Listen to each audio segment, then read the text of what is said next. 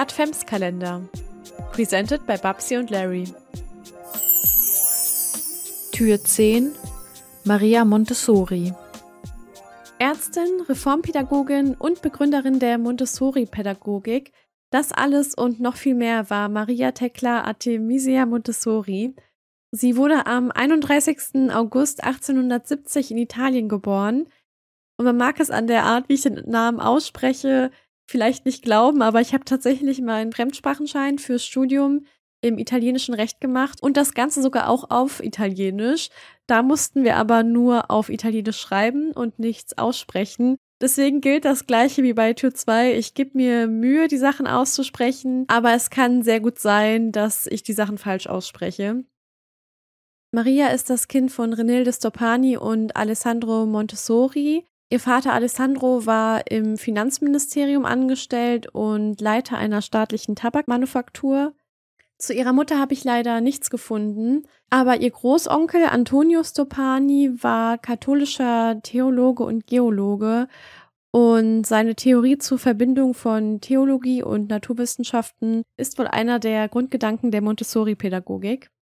Maria hat, obwohl ihr Vater nicht so begeistert davon war, ein technisches Gymnasium besucht und wollte nach ihrer Matura, also ihrem Abitur, Medizin studieren. Wir befinden uns aber immer noch im 19. Jahrhundert und in Italien war das Studium das Frauen zwar seit 1875 möglich, aber Maria wurde trotzdem abgelehnt, da das Medizinstudium immer noch den Männern vorbehalten war. Deswegen studierte Maria dann an der Universität Rom von 1890 bis 1892 Naturwissenschaften und nach ihrem Abschluss gelang es ihr dann, als eine der ersten fünf Frauen Italiens doch Medizin zu studieren. Sie promovierte dann auch 1896. Maria hat ihren Fokus im Studium wohl stark auf Embryologie und Evolutionstheorie gelegt und soll Vertreterin der positivistischen Wissenschaftsauffassung sein, die im Endeffekt aussagt, dass alles, was Wissen sein möchte, auf der Interpretation von Positiven beruhen muss, also auf sinnlich wahrnehmbaren, tatsächlichen und überprüfbaren Befunden basieren und auch darauf beschränkt werden muss. In den letzten Jahren ihres Studiums hat Maria in einer psychiatrischen Klinik in Rom gearbeitet und sich da auf Kinderheilkunde spezialisiert. Nach ihrem Studium blieb sie da auch erst einmal Assistenzärztin, aber in der kinderpsychiatrischen Abteilung der Uniklinik. Dort hatte sie dann auch Kontakt mit Kindern mit Behinderung, die dort eigentlich nur verwahrt wurden, aber um die sich sonst nicht gekümmert wurde. Und sie war wohl ziemlich entsetzt über den Zustand, in dem sich die Kinder befanden, der total würdelos und auch sehr verwahrlost war. Und sie nahm es wohl an sich, die Situation zumindest ein bisschen zu verbessern vor allem, da sie auch der Meinung war, dass die Kinder keine medizinische, sondern vor allem eine pädagogische Behandlung brauchten, weshalb sie auch in der Zeit extra an jedes Kind angepasste Lernkarten entwickelte und wohl auch schon damit eine Entwicklung bei den Kindern anstieß. Sie forderte deswegen auch spezielle Schulen für Kinder mit Behinderung. Bis 1907 entwickelte sie anthropologisch-biologische Theorien, und beschäftigte sich mit neuropsychiatrischen Grundlagen, auf denen dann auch später ihre Pädagogik und die Experimente, die sie in Kinderhäusern durchführte, beruhen. Am 31. März 1898 brachte sie ihren Sohn Mario auf die Welt, wobei sein Name zwei Tage später mit dem Vermerk Eltern unbekannt ins Geburtenregister eingetragen wurde. Marios Vater war Marias Kollege Giuseppe Montesano, der zwar einwilligte, dass Mario seinen Familiennamen bekam, also Mario Montesano heißen sollte, aber dagegen die Geheimhaltung von Marios Existenz verlangte, unter anderem weil er 1901, also drei Jahre nach, nach Marios Geburt, Maria Aprila heiratete. Maria gab Mario also direkt zu Pflegeeltern, besuchte ihn aber wohl immer wieder. Und mit seinem Pflegebruder Liberato Oliver war Mario sein Leben lang eng verbunden. Beziehungsweise wird er nicht nur Pflegebruder genannt, sondern Milchbruder. Und ich habe zum ersten Mal vom Begriff Milchbruder gehört. Ein Milchgeschwister wird man, indem man entweder eine Stillgemeinschaft mit verschiedenen stillenden Personen gründet oder man das Kind von jemandem stillen lässt, der selber schwanger war und das eigene Kind entweder verloren hat oder eben auch stillt oder gerade abstillt. Und man geht halt davon aus, dass durch das gemeinsame Stillen oder auch das gleichzeitige Stillen zwischen den Kindern ein ähnliches Verhältnis hergestellt wird wie bei einer Blutsverwandtschaft. In dem Fall scheint es ja auf jeden Fall geklappt zu haben, zumindest wenn man sich halt anschaut, wie nah sich Mario und Liberato standen. Ein Jahr nach der Geburt von Mario, also 1899, nahm Maria dann den Auftrag an, Lehrerinnen in Rom einen Vortrag über die Erziehung von Kindern mit Behinderung zu halten. Und aus diesem Kurs ging dann das Heilpädagogische Institut hervor, was Maria als Direktorin zwei Jahre leitete. In der Zeit entwickelte Maria auch spezielle Materialien für den Sprach- und Mathematikunterricht. Nach zwei Jahren verließ sie dann aber das Institut, um Anthropologie, Psychologie und Erziehungsphilosophie zu studieren. Für ihre Untersuchungen und Beobachtungen besuchte sie in der Zeit auch viele Schulen und 1904 hielt sie dann auch Vorlesungen am Pädagogischen Institut in Rom. In Rom sollte dann ein Ort eingerichtet werden, an den sich Kinder aus sozial und finanziell schwachen Familien tagsüber aufhalten sollten. Und Maria übernahm 1907 die wissenschaftliche Leitung für die Errichtung der sogenannten Casa de Bambini, also zu Deutsch Kinderhaus. Von den Auftraggebern war damals eigentlich nur geplant, dass man die Kinder dort halt tagsüber unterbrachte, damit sie halt draußen keinen Ärger machten. Also man wollte einfach das Problem von der Straße kriegen und sich aber auch nicht weiter darum kümmern. Maria nutzte dann die Gelegenheit und übertrug ihre Erkenntnisse aus der Arbeit mit Kindern mit Behinderung auf die Kinder vor Ort und diese blühten förmlich auf. In der Zeit hat sie wohl auch das beobachtet, was sie später Polarisation der Aufmerksamkeit nannte. Und das ist quasi der Moment einer voll konzentrierten Aufmerksamkeit, in dem sich das Kind durch gar nichts ablenken lässt. Es also total im Flow der Aufgabe oder der Tätigkeit ist, was es gerade macht. 1913 gab Maria dann ihre Position als Lehrbeauftragte an der Uni Rom auf und praktizierte auch nicht mehr als Ärztin. Sie nahm auch Mario wieder zu sich, was unter anderem auch daran liegen könnte, dass ihre Mutter 1912 gestorben war. Und Mario nahm daraufhin auch Marias Nachnamen an, hieß also ab dann Mario Montessori. Mario wurde dann ihr Sekretär und stellte auch die von ihr entwickelten Sinnes- und Lernmaterialien her und entwickelte dabei auch selbst welche für den Bereich Mathematik. Das tatsächliche Verhältnis zwischen Maria und Mario blieb aber noch sehr lange geheim. Erst als Mario 40 Jahre alt war, bekannte sich Maria öffentlich als seine Mutter.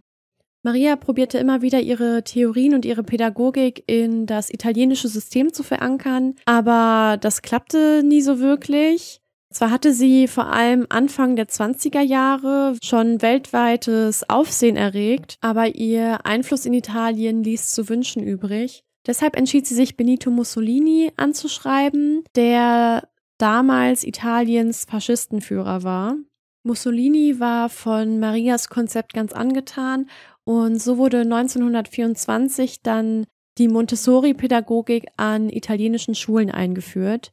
Mit den Jahren mischte sich der Staat aber immer mehr und mehr in die tägliche Arbeit an den Montessori-Schulen ein und Maria hatte sowieso schon immer damit gestruggelt, dass sie gerne die Kontrolle behalten wollte. Und da passte ihr es natürlich auch nicht, dass die Lehrkräfte zum Beispiel ein Eid auf den Staat leisten sollten oder dass die Kinder zum Tragen einer einheitlichen staatlichen Uniform verpflichtet werden sollten. Generell wurden dann auch immer mehr Restriktionen gegen den Montessori-Verband verhangen und offiziell hat sich Maria dann wohl 1934 von ihrem Heimatland abgewandt, wobei sie in dem Jahr Mussolini auch noch öffentlich gelobt hatte und wohl auch weiterhin ein Briefwechsel zwischen den beiden stattfand. Das erübrigte sich dann aber 1936, als alle Montessori-Schulen geschlossen wurden und 1939 verließ Maria dann Italien zusammen mit Mario.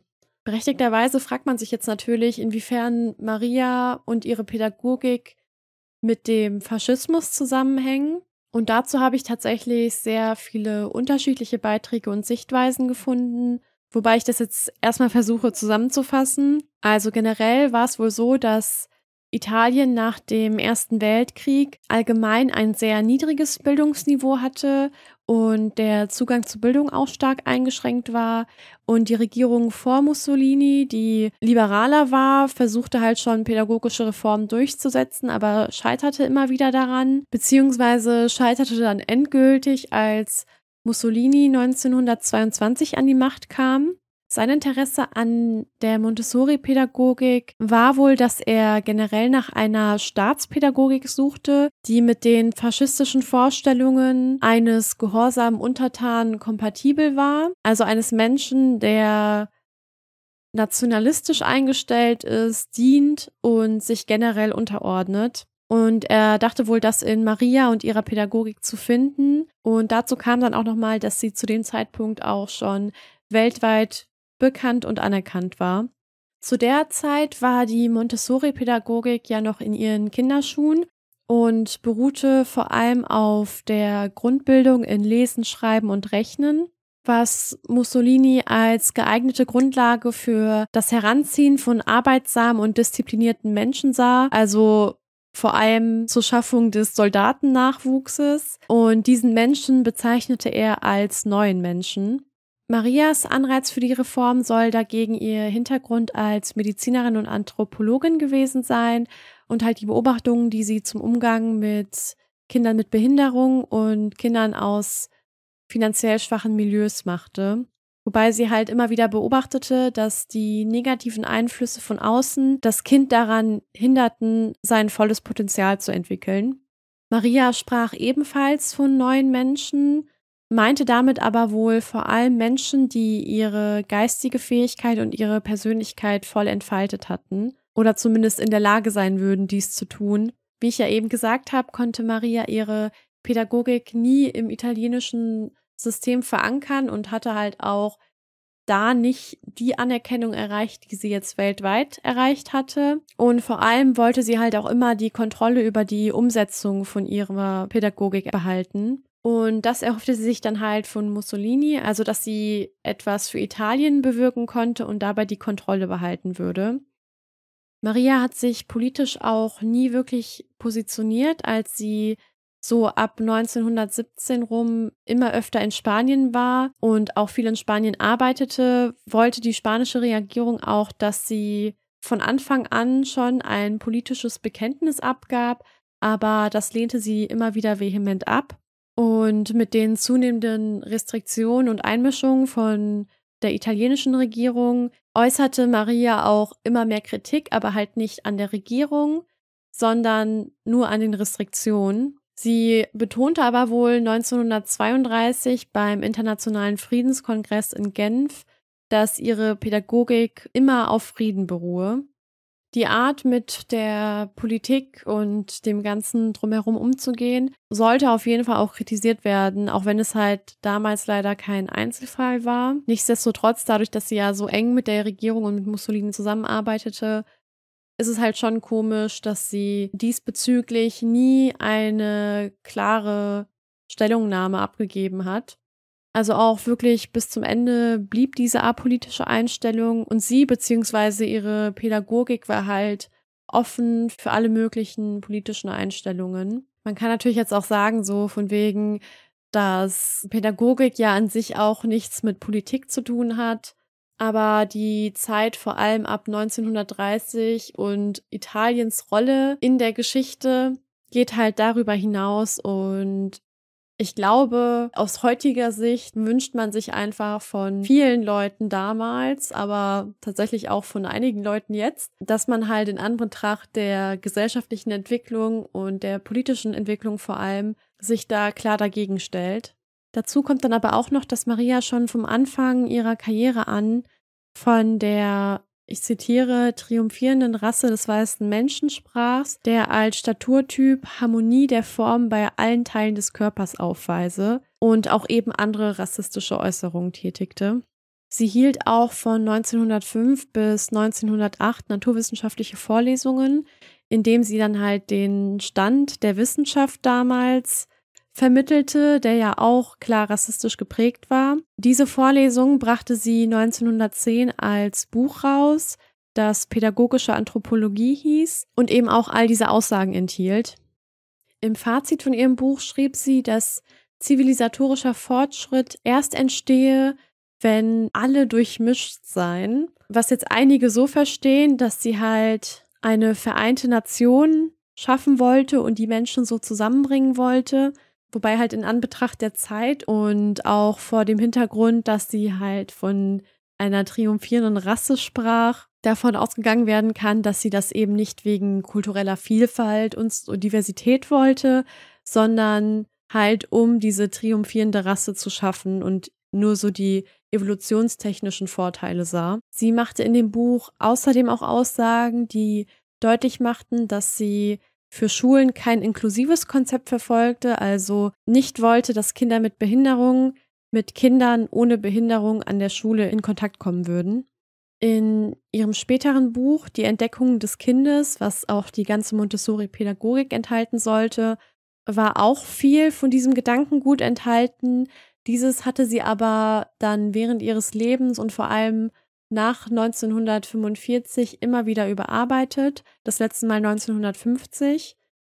Zum einen, weil sich halt ihre Pädagogik über die Zeit auch immer entwickelt hatte und verändert hatte, aber vor allem auch, weil sich ihre Weltanschauung zumindest in Teilen wie bei vielen Menschen in der Zeit auch veränderte und sie dementsprechend viele Sachen nicht mehr so sah, wie sie die halt beim ersten Schreiben sah. Was in den Neuauflagen auch immer wieder auffiel, war halt, dass sie immer mehr die Individualität als Grundlage ihres Ansatzes betonte. An dem Buch Pädagogische Anthropologie von 1910 hat sie aber nie etwas geändert und die Aussagen auch nie revidiert. Ob es jetzt daran liegt, dass sie quasi keine Notwendigkeit dafür sah oder ob sie immer noch der Meinung war, weiß man jetzt natürlich nicht.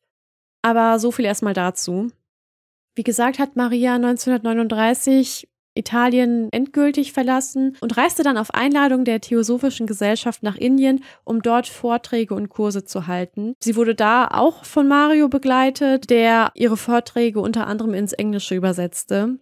Als dann der Zweite Weltkrieg ausbrach, wurde sie von der britischen Kolonialmacht dann als feindliche Ausländerin interniert. Von Internieren spricht man beim staatlichen Freiheitsentzug mit dem Ziel der Isolierung der Person von der übrigen Bevölkerung und das dann halt meistens in speziellen Internierungslagern. Wie lange das aber andauerte, konnte ich nicht herausfinden. 1946 verließ Maria dann das erste Mal Indien, kehrte dann aber nochmal wieder zurück, bevor sie dann 1949 endgültig nach Europa zurückkehrte. In Deutschland wurde Marias Arbeit übrigens in den 20ern durch Clara Grunwald und 1945 durch Helene Helming bekannt gemacht und auch verbreitet. Und 1945 wurde das erste Kinderhaus in Innsbruck wieder eröffnet. Und zwar durch Maria Retter und ihre Schwestern. Die Retterschwestern organisierten auch 1951 internationale Montessori-Ausbildungskurse, was der letzte Kurs war, den Maria noch persönlich eröffnen konnte. Danach übernahm dann ihr Sohn Mario die Leitung des Kurses. Jetzt habe ich aber die ganze Zeit über die Montessori-Pädagogik gesprochen und gar nicht erklärt, was das eigentlich ist. Also, wie gesagt, hat sich das im Laufe der Jahre immer wieder entwickelt und verändert. Aber heute ist der Leitsatz der Montessori-Pädagogik, hilf mir es selbst zu tun. Und die Idee dahinter ist quasi, dass das Kind unbewusst die ganze Zeit nach Selbstständigkeit und der Loslösung von seinen Eltern strebt, um sich dann halt zu einer freien Persönlichkeit zu entwickeln. Dabei soll das Kind dann halt durch selbstständiges Arbeiten Selbstdisziplin erreichen und auch ein neues Maß an Autonomie, was sich wohl unter anderem in dem Drang laufen zu lernen und Aufgaben möglichst allein zu bewältigen und halt auch lesen und schreiben zu lernen zeigen soll. Dabei ging Maria dann halt davon aus, dass Kinder sich nach einem eigenen inneren Plan entwickeln und sich eben auch selber das Tempo und das Thema, was sie gerade in ihrer Entwicklung brauchen, aussuchen. Weshalb auch in den jetzigen Montessori-Einrichtungen die Kinder immer selbst die Aufgaben, die sie bearbeiten, aussuchen und auch wie lange sie die Aufgaben bearbeiten werden. Bei dieser ganzen Entwicklung soll das Kind aber natürlich auch nicht komplett alleine sein.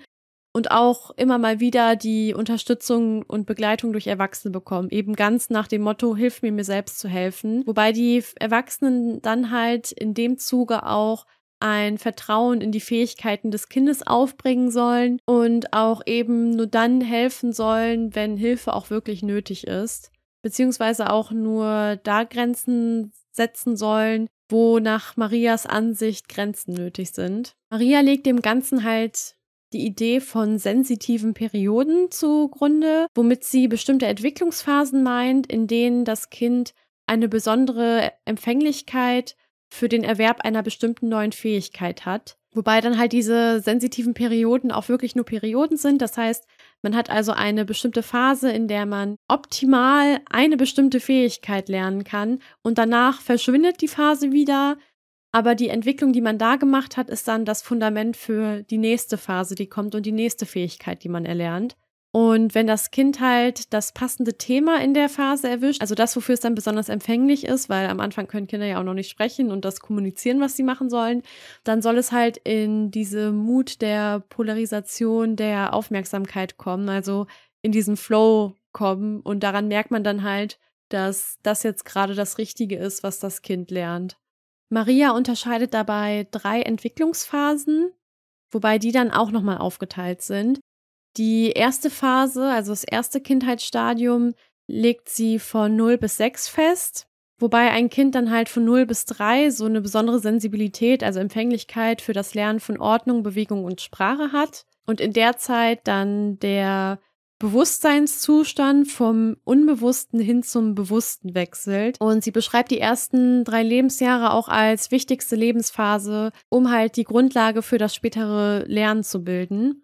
Von drei bis sechs ist das Kind dann besonders empfänglich, um halt das Bewusstsein weiterzuentwickeln und auch mehr über das soziale Zusammenleben zu verstehen. Das zweite Kindheitsstadium ist dann von sechs bis zwölf. In dem Alter hat das Kind wohl eine besondere Sensibilität, um neue soziale Beziehungen zu knüpfen, ein moralisches Bewusstsein zu entwickeln und auch zu lernen, Dinge von Situationen auf andere zu übertragen und zu abstrahieren. Maria beschreibt das Kind in der Phase als physisch und psychisch stabil und dass es halt deswegen verstehen möchte, wie Dinge funktionieren und auch in der Lage ist, größere Zusammenhänge erkennen zu können, also die Welt greifen und begreifen zu können. In der Phase ist es dann halt wichtig, dem Kind so viel Freiheit wie möglich zu geben und Grenzen nur so viel wie nötig zu setzen. Das Jugendalter, die letzte Phase von 12 bis 18, wird auch wieder in zwei Teile aufgeteilt. Einmal von 12 bis 15, wo das Kind dann eine Sensibilität hat für Gerechtigkeit und Menschenwürde und auch um soziale und gesellschaftliche Prozesse zu verstehen. In der Phase entwickelt sich das Kind dann halt physisch und psychisch sehr stark, aber der Charakter ist halt noch nicht gefestigt und deswegen ist es auch eine Zeit voller Unsicherheit und Zweifel und das Kind strebt dann halt vor allem nach Anerkennung in der Gesellschaft und der Anerkennung von anderen. Die letzte Phase ist dann von 15 bis 18 in der das Kind dann sehr sensibel für wissenschaftliche Erkenntnisse und politische Verantwortung ist. In der letzten Phase verinnerlicht das Kind dann Teil der Gesellschaft zu sein und versteht sich selber und die generelle Rolle des Menschen innerhalb der Gesellschaft. Die Unsicherheit aus der vorherigen Phase verfliegt dann und das Kind baut immer mehr Selbstvertrauen auf und entwickelt ein Gefühl eigener Würde bis es sich dann endgültig in die Gesellschaft eingliedert. Maria hat das auch die Epoche sozialer Sensibilität genannt, indem das Kind eigenständig in soziale Beziehungen treten möchte, soziale Verantwortung übernehmen möchte und als unabhängige Person ernst genommen werden möchte. Ich habe ja auch eben die ganze Zeit davon gesprochen, dass Maria und ihr Sohn auch Lernmaterialien entwickelt haben und die mussten dann immer drei besondere Eigenschaften erfüllen. Die erste Eigenschaft war dann halt die Selbstkorrektur, also dass Kinder in der Lage sein sollten, selbst zu erkennen, ob sie das Material richtig verwenden. Also dass eigenständiges und unabhängiges Arbeiten möglich ist und auch von außen kein Hinweis auf irgendwelche Fehler gemacht werden muss. Dann sollen die Materialien halt auch wandelbar sein, was eigentlich einfach nur bedeutet, dass man die Sachen halt für ganz simple Dinge benutzen kann und erstmal so die Grundlagen daran lernen kann, aber später die gleiche Sache auch noch für komplexere Aufgaben benutzen kann. Sodass dann halt auch gewährleistet ist, dass man jetzt nicht 10.000 spezielle Sachen haben muss, sondern dass das Kind halt, je nachdem, wie es sich gerade individuell entwickelt, das Material verwenden kann, um so dann halt auch so Frustrationen zu ersparen, aber eben auch die Problemlösefähigkeit zu fördern. Als letztes ist dann halt auch die konkrete Darstellung wichtig. Also, dass ein abstraktes Konzept in dem Material sehr vereinfacht dargestellt wird, indem man zum Beispiel ein simples Design benutzt, aber das Material vielseitig verwendbar ist. Und das soll dann vor allem die abstrakten Denkprozesse fördern und praktisches Lernen ermöglichen. Und der Gedanke, dass jeder halt sein individuelles Tempo hat, findet sich dann auch darin wieder, dass in den Einrichtungen die Gruppen und Klassen an diesen drei Phasen der Entwicklung orientiert sind, die Kinder aber alle miteinander lernen. Also dass jetzt zum Beispiel alle in der Altersgruppe von 12 bis 15 in einer Gruppe sind. Maria hat sich dann in den letzten Jahren ihres Lebens in den Niederlanden niedergelassen Dort ist auch der Hauptsitz des Verlages, der bis heute noch die originalen Montessori-Materialien vertreibt. Und am 6. Mai 1959 ist sie dann in den Niederlanden gestorben. Und auf ihrem Grabstein ist der Satz Ich bitte die lieben Kinder, die alles können, mit mir zusammen für den Aufbau des Friedens zwischen den Menschen und in der Welt zu arbeiten, eingraviert, aber logischerweise auf Italienisch. Maria wurde wohl auch dreimal für den Friedensnobelpreis nominiert, hat ihn aber nie bekommen.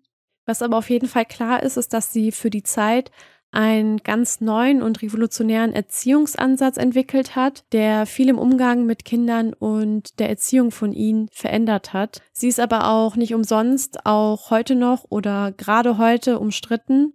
Gerade weil sie sich ja politisch nie positioniert hat, so eng mit Mussolini zusammengearbeitet hat und eben auch die Werke von ihr sehr schwierige Aussagen enthalten und auch einfach ein Menschenbild zugrunde legen, was man heute so nicht mehr vertreten kann.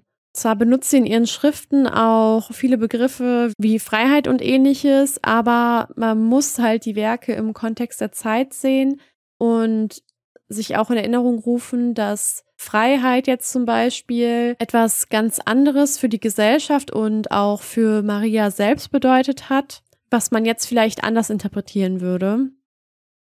Dementsprechend muss man dann natürlich auch ihre Pädagogik im Zeichen der Zeit sehen, aber eben auch sehen, dass die Institutionen, die jetzt die Montessori-Pädagogik umsetzen, diese ja im besten Falle auch reflektiert umsetzen. Maria hat sich auf jeden Fall dafür eingesetzt, dass Kinder in ihrer Individualität gesehen werden und in ihrer Selbstständigkeit und Selbsttätigkeit gefördert werden und war motiviert davon, die Situation, die damals herrschend war, zu verbessern. Die Frage ist da halt einfach nur, ob man sagt, dass gute Absichten allein genügen, um halt darüber hinwegzusehen, was halt für Aussagen getroffen wurden und mit wem sie dann halt auch teilweise zusammengearbeitet hat. Adventskalender. Eine Produktion von Babsi und Larry. Musik Twin Musicom. Weihnachten ist die Zeit des Teilens, also teilt den Podcast und lasst etwas Liebe da.